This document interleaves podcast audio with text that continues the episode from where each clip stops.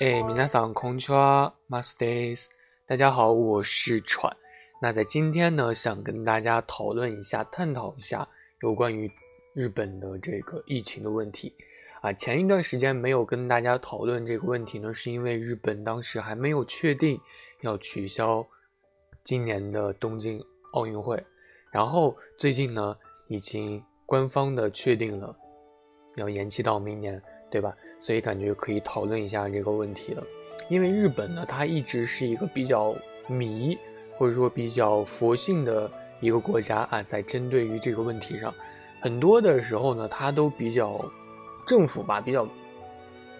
非常的奇怪，就是他会赌一些国运啊，对一些大型的事件他会赌啊，比如说会赌这件事情它不会大规模的发生等等，就这种情况啊，但是它还是发生了。现在呢，日本的疫情可以说已经进入到地狱般的加速阶段，大家可能有印象，就是从最开始被爆的那几天起啊，从那个船轮船公主号开始。当时可能被报的可能只是个位数或者说是两位数的数字，但是统计据昨天为止吧，日本的感染人数已经突破六万人的大关了啊！较前日几乎是每日增加五千人，甚至说一万人这样的一个数字啊！日本国内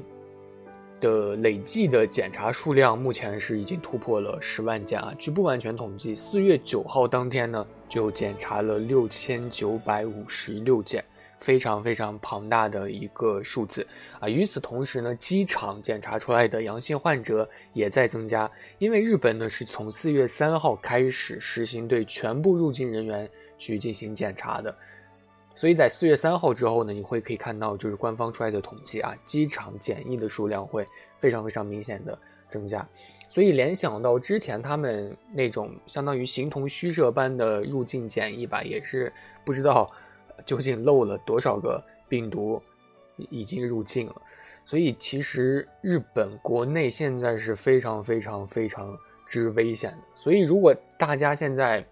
有在日本的，请一定要宅在家里啊，一定要宅在家里。像一定要出门买菜的情况，就是那种已经把食物吃到。最后一个已经不剩了，这种时候你再去出门啊。不过日本现在有很多的超市现在都有推出，比如说周末会有打折的这样的一个活动，大家在这种活动的时候去出门，尽量多购买一些东西，好吧？但是其实现在日本的一些疫情，很多人还是处于一种迷惑状态，不仅是政府，民众也是处于一种迷惑的状态，非常非常不乐观啊。街上还是会有很多人。然后各地的情况也是非常非常的糟糕吧？我想和大家说一下，就是排名比较靠前的三个地区，第一是东京都啊，东京都也算是政治之都了，人非常非常的多。第二就是大阪府，东京大阪人最多的地方。第三个神奈川，啊，东京都呢，据昨日为止啊，已经确诊一天确诊了一百九十七人，可以说是连续三天创造了一个新的记录。啊，其中一百五十二人的感染路径不明。啊，今天呢，除了东京都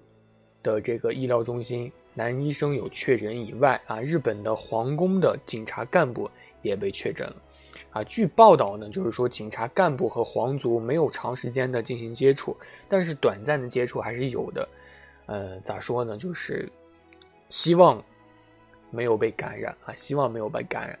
然后。北海道的上升的这个趋势也是非常非常快啊，有一种感觉第二波要来临的感觉啊！大家在最近在微博上经常会看到的那个铃木知识，他经常会发，比如说多向中国人学习啊，向中国的疫情的一个处理方式学习，或者说要一些口罩等等啊，就比较在微博上我国比较火的那个知识就是北海道的知识，所以，嗯。感觉北海道可能会情况稍微好一点，有这样的一个错觉，但其实北海道的这个趋势也是很快，这样子。然后日本各年龄段的死亡人数呢，其实和之前我国的这个数据是差不多的啊。七十岁以上的这个年龄层的病死率最高啊，原因就是可能会引发一些并发症啊。大概在两周以前吧，六十岁以下的人群，就是说去世的。啊，因病去世的没多少，但是据最近的统计，就是最年轻的已经到三十岁了啊，所以如果未来日本的国内出现医疗拥堵的话，那么可能年轻人的这个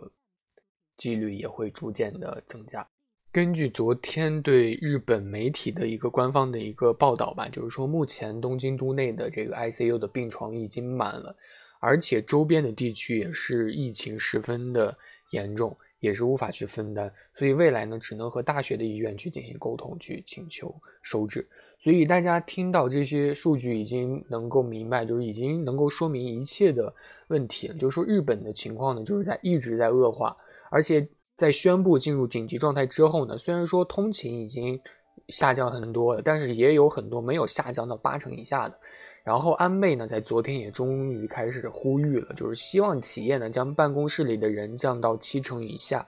很多呢听众都觉得，就是说日本的口罩大法真好啊，啊，全政府开始给每家每户发放口罩真好。但其实你不知道，就是日本只是给每家政府发两枚口罩，也是之前所说的执行没有，并不知道啊，发两枚口罩。但是你知道日本的每现在几乎每家的人口。虽然说现在的年轻人的这个生育率不高，但是每个家庭的人在这个时代还是很多的，甚至有的家庭可能有七七口人、八口人，七口人、八口人一家也只发两个口罩，该怎么戴？现在已经买不到口罩了，所以真的很令人迷惑啊，很令人迷惑。几乎部分的人就是处于我看不见就等于没有问题这样的一个状况。很多的商业街，日本的很多的商业街，呃，集市中心或者说这个超市中心，很多人都没有戴口罩，甚至很多的日本的网友都表示很迷惑，心情很复杂。主播也这么觉得，但是确实就没有没有戴口罩，就除了新宿啊、银座这些地方，确实没有人去了，但是在一些地方的小的商品街还是会有人，所以真的。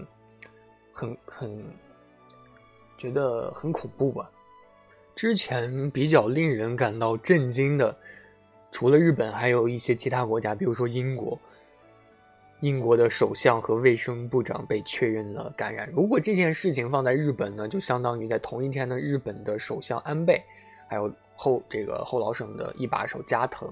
被感染这样的一个情况啊，你就想恐不恐怖就行了啊。所以最近呢，在欧美留学的大部分的中国的留学生呢，都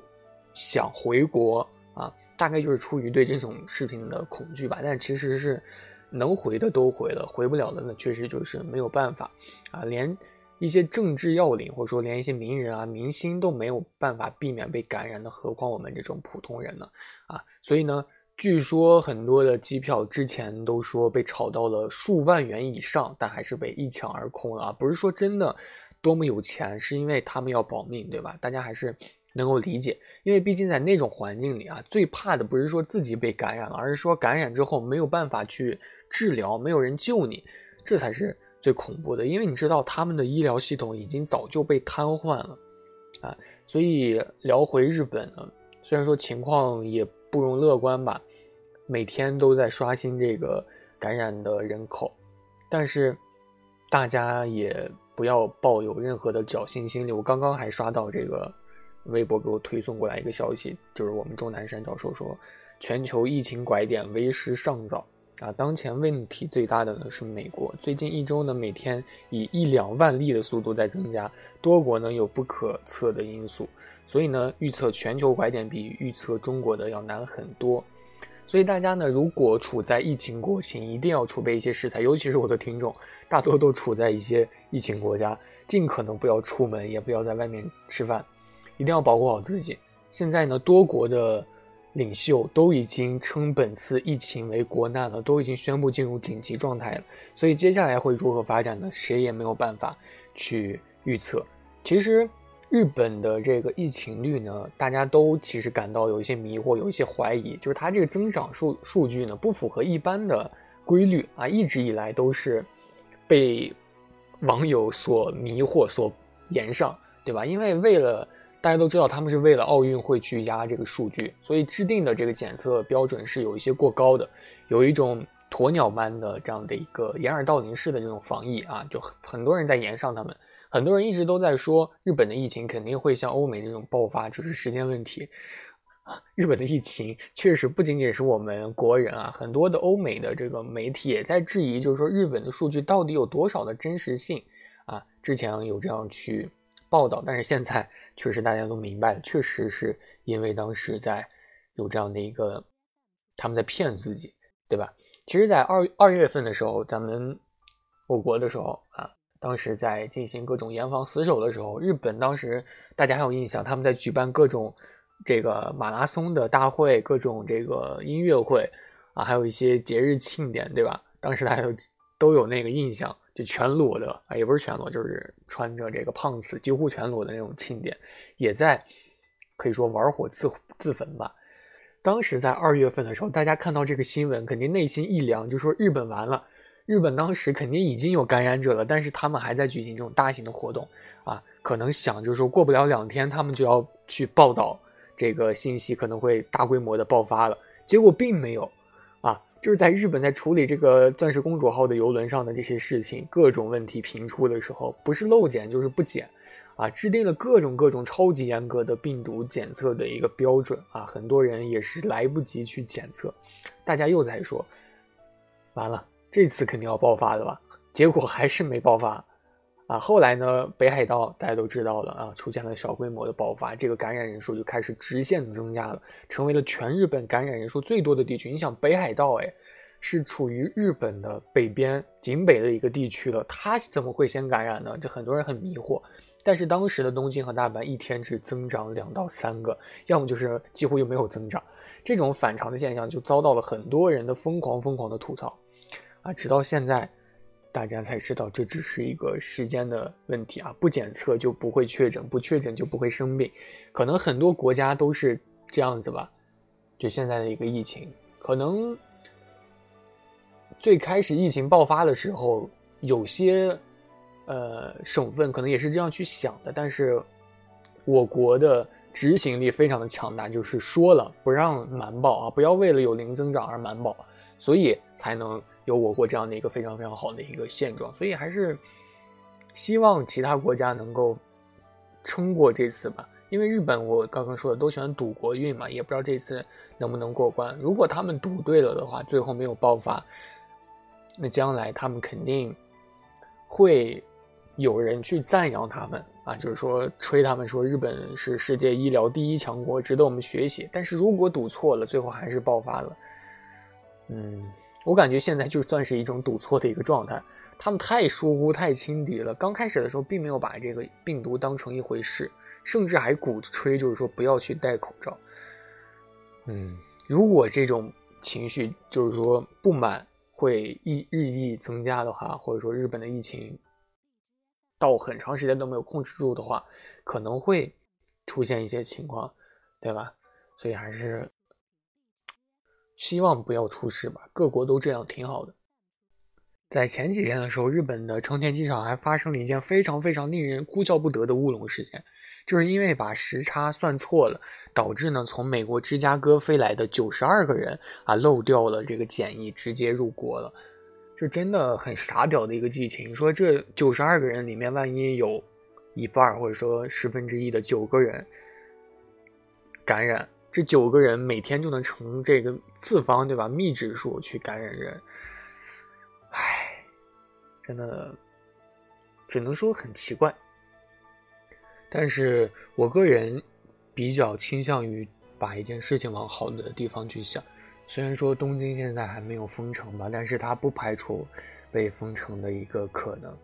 啊，我还是祝未来的几周日本有好运吧。毕竟是我们的邻国，对吧？如果日本不爆发，也算是我们东亚，东亚之幸啊。像韩国、日本还有我国，都不爆发，啊，爆发的可能对邻国也没有太大的一个好处，对吧？从另一个方面来讲，就是说，如果我们，呃，亚洲的地区的国家能够率先走出这个阴霾的话，疫情的阴霾的话，可能对于全球的一个形势。或者说经济形势可能会有一个新的发展也说不定，因为如果我们亚洲的国家先好了，欧洲目前的情况还是比较严重的，可能会在一些这个政治方面，可能会有一些经济方面有一些新的一些变化，也说不定。那今天的节目就到这里了。我比较个人感到欣慰的就是，也不算欣慰吧，就是值得欣慰的一点就是日本终于开始急起来了，也算是一件好事吧。啊，我也会每天给全球的人民祈福的，因为每个人得这个病都是无辜的嘛。那本期节目呢就到这里了，非常感谢大家能够收听本期的节目。如果大家有什么想法的话呢，也可以写在评论区。那我是川，我们下期再见喽，拜拜。